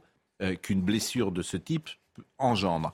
Néanmoins, nous devons nous interroger quel est son profil, pourquoi était-il là, qui est-il et euh, quel est son, son pédigré, si j'ose dire. Et je vous propose d'écouter euh, Amaury Bucco, parce que là encore, ça fait partie de la mise en perspective, euh, de l'honnêteté intellectuelle que chaque journaliste, dont chaque journaliste doit rendre compte. Et cette mise en perspective, je ne la retrouve pas toujours et tout le temps. Donc écoutez Amaury Bucco. On en sait plus sur le profil d'un des hommes gravement blessés ce week-end à Sainte-Soline en marge de la manifestation interdite contre les bassines. Alors, les circonstances de ces blessures restent encore à déterminer. Euh, cet homme est toujours en urgence absolue, euh, mais ce que l'on sait hein, sur son profil de source policière, c'est qu'il s'agit euh, d'un membre actif et chevronné de l'ultra-gauche, hein, puisque cet homme âgé d'une trentaine d'années eh était fiché S depuis euh, plusieurs années. Son parcours de militant violence commence en réalité en 2011 avec l'attaque des locaux de la protection judiciaire de la jeunesse. Euh, c'était dans le sud-est de la France et pour cela, eh bien, cet homme, il avait été placé deux mois durant en détention provisoire. Par la suite, il avait participé aux contestations violentes, là encore, contre le euh, G7 à Biarritz, puis à la ZAD de Notre-Dame-des-Landes et enfin de plusieurs participations à Toulouse aux côtés de Black Blocs avant donc euh, bien de se rendre à Sainte-Solide ce week-end au, milieu de, de 1000 autres euh, éléments radicaux. Hein. ce sont euh, les chiffres du ministère de l'Intérieur, dont des fichiers S, éléments radicaux qui sont encore à redouter ce mardi, puisqu'ils pourraient à nouveau sévir lors de cette dixième journée de mobilisation contre la réforme des retraites c'est intéressant de connaître le profil. Bah, c'est un militant aguerri, ça ne veut pas dire que c'est un délinquant endurci. Euh, S'il a fait, ça fait 12 ans, s'il a un casier. il est, oui, oui, il est, il est, il est aguerri. 12 ans qu'il fait ça. Ah, oui, c'est un délinquant. Vous dites c'est pas un délinquant, si, c'est un délinquant. Excusez-moi. Oui. Et puis, ah, oui, on peut dire ça comme ça. Pour ah, l'instant, c'est un type qui est dans le coma. Bon. Oui, on peut être dans le coma et être un délinquant. Non, mais attendez, il est, pour l'instant, il n'est pas inculpé là. Non, mais il a eu, il a fait la détention provisoire. Euh, pour une autre... Oui, non, mais, mais il avait fait, il n'a pas été condamné, à ma connaissance. Il était fiché. C'est un militant endurci, on est bien d'accord, aguerri plutôt. Il a l'expérience. La zone des Landes, c'était pas une pouponnière. C'était, ils ont mis un sac la ville de Nantes une demi-douzaine de fois. Les types connaissent le boulot. Ils savent comment ils. On dit la même chose. Hein. Donc bon, on est d'accord. Oui. Non, mais ce qui est, ce qui est surtout intéressant, ce qui est surtout intéressant à relever dans ce, oui. dans ce type de profil, c'est l'aspect itinérant aussi de ces, de ces militants. C'est que ce sont des, ce sont des bandes, ce sont des bandes militantes. Je ne sais pas forcément si à Sainte-Soline, ces bandes militantes sont si soucieuses que cela de la question environnementale et des bassines qui est autrement plus importante que leur combat, parce que la question de la gestion de l'eau est une question centrale pour les décennies à venir. D'ailleurs, je mets ça au passage, je ne sais pas si ces gens-là en sont bien conscients, mais ce sont des itinérants qui effectivement passent du barrage à Sivins, de la ZAD de Notre-Dame-des-Landes, etc., etc. C'est un mode de vie. des militants, oui, mais sont des vrais militants. Ce sont des militants professionnels. Il a occupé des fonctions de direction à Toulouse au sein du local communiste révolutionnaire. Euh, il s'appelle Michael. Mais ça, c'est pas d'aujourd'hui. Hein, mais là, sa vie, c'est un révolutionnaire. Il se vit comme un révolutionnaire. Oui, mais ça, ça existe depuis la fin du 19e siècle. Ça existe, c'est deuxième, il a le droit. En revanche, il n'a pas le droit de se livrer à la violence. C'est Voilà, c'est là qu'il y a un point de bascule. Bah mais la violence est consubstantielle d'une idéologie anarchiste qui, depuis la fin du 19e siècle, rappelons quand même qu'il y a un anarchiste qui a tué un président de la République, c'était Sadi Carnot, et que entre temps, il y a eu beaucoup d'actions. Il y a eu Action Directe, il y a eu Georges Bess, etc. Donc, il y a une, si on fait une généalogie du mouvement d'extrême gauche anarchiste libertaire, il y a effectivement la, la violence est consubstantielle de ça. Donc c'est le renversement. le, renversement. Le problème de votre raisonnement, c'est que la Ligue communiste n'a rien à voir avec les anarchistes. Elle a que les communistes n'ont rien à voir avec les anarchistes, ça vous m'apprenez rien. Non, non, mais elle est, elle est, mais, mais qu'il y ait des interconnexions. Oui, mais après, si vous faites dans la dentelle, c'est intéressant. Mais il y a une myriade de, de mouvements qui composent ce qu'on appelle vulgairement l'ultra-gauche. Et effectivement, ils concordent pour la plupart d'entre eux sur les modes d'action violents, mais ils ont des nuances écoutons, notamment. Écoutons, avant de s'intéresser à la jeunesse et puis peut-être également aux commerçants, écoutons euh, Gérald Darmanin sur euh, les Black Blocs, les fichiers S et la journée d'aujourd'hui. À Sainte-Soline, on a dénombré 200 individus connus des services de renseignement, dont de nombreux fichiers S pour radicalisation parmi le millier d'individus radicaux. Dans les Deux-Sèvres, nos gendarmes ont fait face à un déferlement de violence inouïe de la part d'individus armés, violents et qui ont bravé l'interdiction de ces manifestations pourtant interdites depuis le 17 mars et connues de tous. Ils avaient clairement pour objet de blesser ou de tuer les gendarmes. Bon, la jeunesse, c'est ce qui m'intéresse. On l'a évoqué un peu tout à l'heure. Je voulais qu'on voit le sujet de Thomas Bonnet parce que ça peut peut-être changer certaines choses. Et on le disait tout à l'heure avec vous, Gauthier Lebret, on va regarder ça de très près. Parce que s'il y a mobilisation en plus de la jeunesse, c'est-à-dire que s'il a réveillé l'ultra-gauche, s'il a réveillé euh, les gilets jaunes, s'il a réveillé euh, la jeunesse, s'il a réveillé les syndicats, il, a, rallumé les feux dans tout le pays. Et la seule chose qui compte pour lui là aujourd'hui, c'est la dynamique. Est-ce que le mouvement continue Je pense au président Macron, bien sûr. Et moi aussi. Quand est-ce que le, le, mouvement continue hmm. à, grimper? Parce qu'il y a eu un premier essoufflement avant l'utilisation du 49.3, hmm. puis l'utilisation du 49.3, son interview au journal de 13h hmm. est venue renforcer les cortèges. Donc ça va être intéressant aujourd'hui ce soir de constater si le gouvernement, euh, si le gouvernement, si le mouvement s'essouffle ou au contraire se renforce. Bon, voyons en tout cas le sujet avec la jeunesse de Thomas Bonnet. Ils ont moins de 16 ans, mais ces collégiens de Seine-Saint-Denis bloquent leur établissement. Des ados qui maîtrisent déjà l'art de la pancarte et du slogan. Et si le timbre de voix est juvénile, le discours, lui, est bien rodé. Moi, je trouve que à partir du moment où on met un peu le 49.3, il n'y a plus forcément trop de liberté et tout ça, alors qu'on est dans une république. Bah, on a créé un groupe avec ceux qui étaient motivés, on a essayé de convaincre à peu près. On a fait un texte aussi pour, euh, pour expliquer pourquoi on faisait ça et pas que les gens euh, fassent le blocus juste pour, euh, pour bloquer le collège. Un blocus vu d'un bon oeil par ce professeur, lui aussi mobilisé contre la réforme des retraites. Ça nous redonne de la force vraiment pour se dire qu'on euh, doit, qu'on doit vraiment batailler pour leur futur, pour l'avenir et qu'eux aussi le comprennent, ça nous touche vraiment. Les jeunes sont de plus en plus nombreux à rejoindre le mouvement social. Selon les services de renseignement, leur présence pourrait même doubler, voire tripler lors des prochaines manifestations. La semaine dernière, déjà, des dizaines d'établissements avaient été bloqués sur l'ensemble du pays. Des lycéens et des étudiants venus grossir les rangs des cortèges, poussés non seulement par un rejet de la réforme des retraites, mais aussi par la thématique des violences policières ou encore l'utilisation du 49-3. Une mobilisation largement saluée par les leaders syndicaux qui y voient la naissance d'une nouvelle dynamique. La dynamique. j'ai pas été très convaincu par les interviews des collégiens que j'ai entendus, pardonnez-moi. Ah, ils étaient bien jeunes. voilà, que des jeunes gens euh, au collège en troisième euh, pensent à leur retraite. Euh, très énervés par le 49.3. Et qui soient énervés par le 49.3. Très énervant. Voilà, je suis pas très convaincu, pardonnez-moi. Alors, si je dis ça, je vois bien, tu respectes pas les jeunes, tu ne les entends pas. Ah c'est surtout une sorte de rituel. Toutes les générations ont connu leur manifestation avec des jeunes. D'ailleurs, ça forme ensuite, c'est amusant souvent, ça forme les, leaders politiques d'après. Pardon? Au Sénat. Oui, c'est ce que je dis. Ça forme les leaders politiques d'après. mais, je crois que vous ne dites pas sur le même ton. mais ben, on dit la même chose. Mais même j'ai rien contre, j'ai rien contre ce professeur que j'ai entendu, mais dans la société médiatique, en fait, tout le monde aujourd'hui a des éléments de langage et tout le monde parle. Euh, en fonction, euh, il sait s'il sera entendu ou pas en fonction de ce qu'il dit. Et ce monsieur qui dit ça me touche vraiment beaucoup. Je, vraiment, j'ai été, je trouve ça formidable. Voyez-vous, vraiment, ça me touche. Bon, Qu'est-ce que vous voulez Voilà, j'ai du mal à, le croire, mais bon, non, faut pas désespérer. Moi, je trouve que la pancarte born out a montré qu'ils ont un peu d'esprit oui, quand même. C'est pour ça que, en fait, on va tous terminer dans un hôpital psychiatrique. C'est ça le grand truc, c'est que voilà, tous, très indépendant. Tous, Borne, tous collectivement, les profs, les élèves, les flics. Non, mais c'est vrai. Sur Elisabeth Borne, Emmanuel Macron est très fâché, paraît-il. Parce que mais on n'arrive pas à savoir si c'est vrai ou pas. Il est fâché. Mais il est fâché. Je vais vous dire, Emmanuel Macron. Non, mais sur la déclaration d'hier, il euh, est fâché. Je peux vous dire que l'Élysée n'avait pas validé la déclaration d'Elisabeth Borne sur le 49 Emmanuel Macron, j'ai compris sa psychologie. Y mis, pour les textes mis à part lui, en gros, tout le monde a tort. Quoi. Il n'y a que lui qui sait, il n'y a que lui qui pense, il n'y a que lui qui est au-dessus. que... J'ai bien compris. vous avez vu la déclaration d'Elisabeth Borne selon le Monde aussi sur son. Pardon Vous avez vu aussi la déclaration d'Elisabeth Borne selon le Monde qu'elle est à la tête d'un gouvernement composé à moitié de débiles. Mm. Ah ben ça, ça m'a échappé. Ah oui, bah ça, ça fait couler beaucoup, de oui, Elle a dit ça. Elle a dit ça. Elle a dit ça. C'est le Monde qui rapporte ce propos qu'elle aurait déclaré, propos rapportés. Mais ils sont tous pareils. Je les connais par cœur. Tous les autres sont des cons.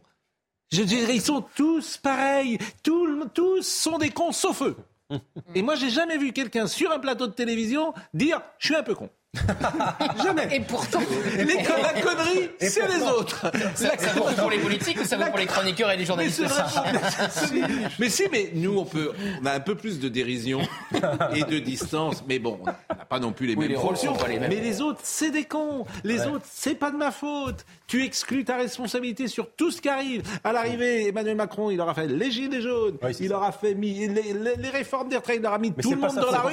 Mais il incarner le parti de quand il y a eu autant de c'est les autres. Et quand il parle à la télévision, il dit depuis 40 ans, on n'a pas fait ça. c'est mon, c'est mon successeur. C'est bidule. C'est Pourquoi il est pas content là sur Elisabeth Borne? Parce qu'elle a dit, vous le savez, à l'AFP, qu'elle n'utiliserait pas de 49.3 sur les textes non budgétaires. D'ailleurs, ce qu'elle n'a jamais fait, puisque les 1149.3 qu'elle a utilisés sont sur des textes budgétaires, justement. Et ça n'a, pas plu du tout au chef de l'État, parce qu'en en fait, elle se prive d'une arme euh, légale, le 49.3, un 49.3 sur, euh, par session sur les mm. textes qui ne concernent pas le budget. Mais il a qu'à prendre... Oui, bah, Ils changeront d'avis. oui, bah, il changera surtout de première ministre, à mon avis. Euh. Elisabeth Borne, c'est pas lui faire injure, parce qu'en plus c'est dur pour elle, c'est comme pour M. Dussopt, mais c'est pas lui faire injure de dire qu'elle n'est pas elle n'est pas une politique pure et dure comme d'autres premiers ministres l'ont été. Et là, il lui a confié une mission impossible. Et en même temps, lui, il ne veut s'entourer que de gens comme ça. Ah et là, Donc, il veut pas de poids lourd dans son gouvernement. Bon, il lui a dit, il faut que tu élargisses la majorité. Sauf que c'est impossible d'élargir la majorité aujourd'hui. Tout le monde lui répond non. Il lui, donne il lui a donné trois semaines pour voilà, il lui a donné trois semaines pour faire une mission impossible, sauf que c'est pas donc euh, pas, Où sera-t-on dans, dans, dans trois semaines, cher ami Où sera-t-on dans trois semaines bah, J'espère toujours là. Ben oui, bah, écoutez, moi j'espère aussi. mais bon, avec vous Oui, ben, je vous assure, rien n'est moins sûr. Bon. Ah bon. Euh, mais dans trois semaines, qu'est-ce qui va se passer? Vous savez ce qui va se passer dans ce pays Absolument. Vous savez s'il y aura toujours un gouvernement dans trois semaines? Il y aura forcément un gouvernement. Ah bon? Ah bah écoutez, forcément. Il y a, en principe, il y a toujours un gouvernement. Hein. Dans trois semaines, il y aura une dissolution de propositions. Ah bah ça, il n'y aura pas de dissolution. C'est possible. Oh, il ne va jamais dissoudre. Mais vous en savez rien, moi non plus. Moi non plus. Dans trois semaines, dans trois semaines, vous savez, cette loi sera toujours là. il n'aurait pas trop intérêt à dissoudre. Au vu des anciennes opinions, il n'aurait pas trop intérêt à dissoudre. Il fait le choix de dissoudre. Il perd 50 députés et le RN s'en gagne c'est la majorité relative. Mais, mais, non, ça peut, quand même pas. Mais, ça peut l'intéresser, oui, d'autres présidents. Ah oui, de laisser 4 ans, euh, bah, faire 4 ans de cohabitation avec Jordan Bardella. Déjà que le pays est ingouvernable. Bah. Je suis sceptique. Hein. Bon, euh, les commerçants. Vous voulez qu'on parle des commerçants? Les commerçants. Ok. Les commerçants. Les commerçants les commerçants, quand même, moi je pense aux commerçants euh, qui euh, ont subi des gilets jaunes tous les samedis, ont subi euh, maintenant, je veux dire, ce qui se passe avec les manifestations. Vraiment, ce pays, ce pays va bien. Hein, les, gens nous regardent de l'extérieur. Les gens qui viennent de l'extérieur en ce moment à Paris. Et on a les Jeux Olympiques dans un an. Mais moi, je serais ah, Jeux Olympiques. Allez, hop. Oh là, comme la visite du prince Charles. comme là, on les renvoie. on annule. Enfin, on va pas aller aux Jeux Olympiques. Est-ce que vous avez vu les duplex des journalistes étrangers, des correspondants étrangers qui font des duplex depuis Paris pour leur chaîne dans leur pays? C'est édifiant. Ils se mettent au milieu des poubelles.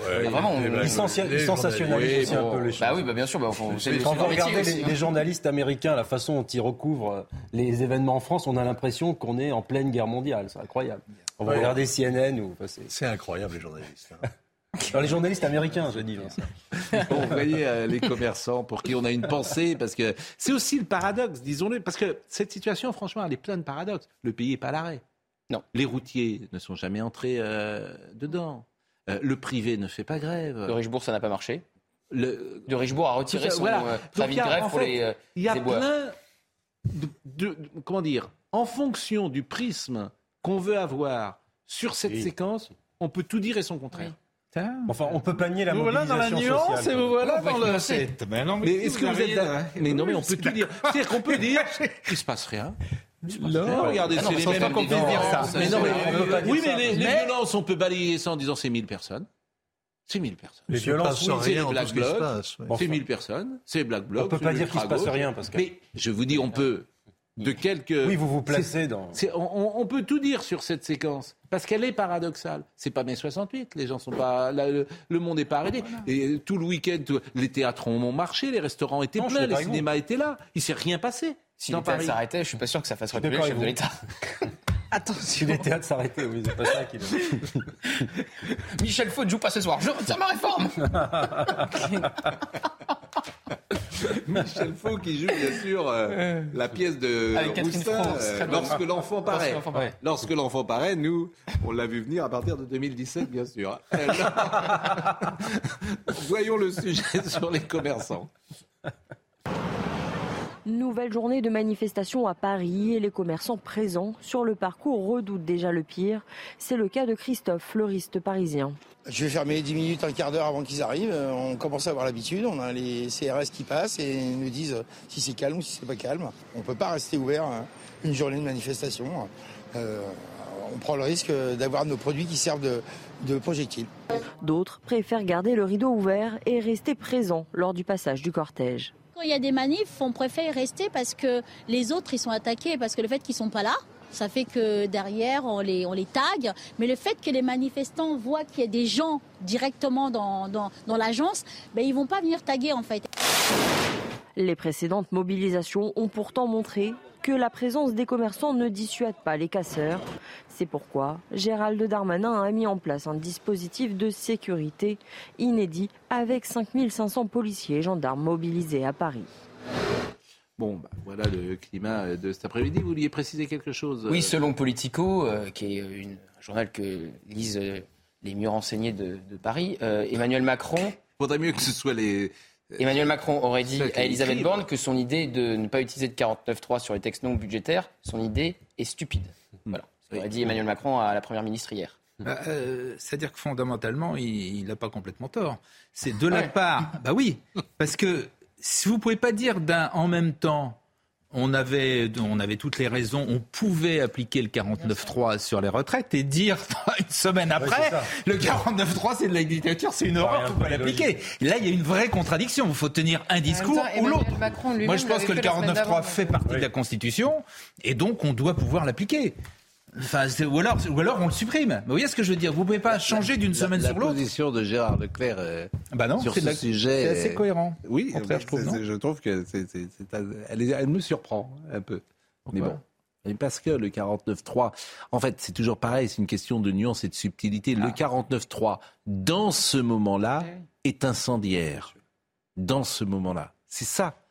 C'est-à-dire que c'est pas le 49.3 euh, en soi, il est dans la Constitution. Et c'est tout le problème de la Ve République. C'est qu'elle est, ma- c'est une Formule 1, je vous le dis tout, désormais sans arrêt, et que faut la piloter. Faut, faut, faut pouvoir piloter cette, cette euh, Formule 1. Et manifestement, il y en a qui savent Bien et d'autres qui savent moins. On c'est ça que je veux vous dire. Oui, ça, il y en a d'autres qui sont dans qui, utilisent ce qu'il y a Ça, de pire. Oui, Ce qu'il y a de pire dans la Constitution. Ça demande un peu de subtilité et, d'auteur- et non pas un autoritarisme béat. On pilote probablement la Cinquième République Euh, Israël, un mot. Je voulais vous, à euh, notre envoyé spécial en direct de Marseille, je disais les camions Enedis sont là, manifestement, on manifeste avec. C'est vrai, c'est une bonne remarque, c'est un téléspectateur qui m'a dit ça. Euh, par exemple, euh, l'argent de le, le- le- comment dire le fuel ou l'essence, je sais pas comment on dit, des- des- du camion va, va être payé par euh, par la boîte. Euh, donc c'est légal ça? Alors j'ai discuté avec un salarié d'Enedis qui m'expliquait qu'il y avait deux options. Les camions que vous voyez là, grosso modo, c'est parce que le manager en fait ferme les yeux. C'est une façon pour lui aussi de faire la grève. Et puis il y a beaucoup moins de camions que lors des précédentes mobilisations parce que dans un autre secteur, euh, pour citer euh, Marseille, hein, euh, eh bien les camions de Marseillais ne se sont pas déplacés parce que là ils ont eu des problèmes toute la semaine et ils risquent des sanctions. Donc c'est pour ça que cette fois ils sont un petit peu moins nombreux, mais effectivement, a priori ils n'ont pas le droit sur le papier, sauf quand les managers jouent le jeu. Il y a complicité managériale. non, mais c'est intéressant. Bonne remarque. Les auditeurs, euh, les auditeurs et téléspectateurs sont très. Euh, c'est comme la caravane du Tour de France. Ça fait un bon coup de pub pour Enedis, non? Oui, si vous voulez. Mais vous, vous êtes dans, l'ironie. Non, non, non. Souvent, j'ai remarqué. Mais non, je suis juste dans. J'observe. On les remarque. Bien sûr. Hein mais c'est pas vous qui avez remarqué. Très beau bleu. Un... Oui, bien sûr. Ah si, j'ai fait la même. J'ai fait la réflexion. Je peux témoigner. Ah oui, on faut dire. J'ai dit un chuchotement. J'ai dit qui paye l'essence. oui, mais c'était après la remarque très, très, très je peux témoigner que c'était un peu avant, Pascal. Je... Oui, ah, je ne sais pas. Parce que... vous êtes eh on va demander l'arbitrage. oui, c'est ça, on va demander la VAR. Bon. Enfin, c'est pas marqué dans le cahier. J'ai regardé un peu les notes, ça c'est pas marqué. Dans le grand cahier. Euh, le, ah, le grand, le grand livre. Oui. Grand livre. Bon, je voulais qu'on parle d'Israël, il restera peut-être un petit peu de temps. Audrey, Audrey, je t'avoue. 47%. Audrey? Le numéro 1 de la CFDT appelle à une médiation pour trouver une voie de sortie à la crise sociale alors que les opposants à la réforme des retraites s'apprêtent de nouveau à manifester aujourd'hui. Il faut prendre un mois, un mois et demi pour demander à une, deux, trois personnes de faire de la médiation, a déclaré Laurent Berger sur France Inter. Le site internet de l'Assemblée nationale est de nouveau accessible alors qu'hier, vous le voyez, il y a eu une panne de plusieurs heures. Des hackers pro-russes ont revendiqué une cyberattaque. Seul le site internet a été touché. Le serveur commun a continué de fonctionner normalement. Les assistants parlementaires avaient toujours accès à leurs mails et leurs documents de travail. Et puis en Israël, le Premier ministre Benjamin Netanyahu a annoncé une pause dans le projet de réforme de la justice qui divise le pays. Les contestataires demandent l'annulation totale du projet. Hier, ils étaient des milliers à manifester dans les rues de Tel Aviv. Bon, si M. Netanyahou veut passer un petit coup de fil à l'Elysée, on n'est pas contre. Justement, Israël, euh, vous voulez qu'on écoute peut-être ce que disait Gilles William Goldnadel soir Vous allez me dire si vous... Euh, parce qu'il était en Israël euh, ces jours-ci, il connaît particulièrement bien la situation politique. Et voilà ce qu'il nous disait hier soir.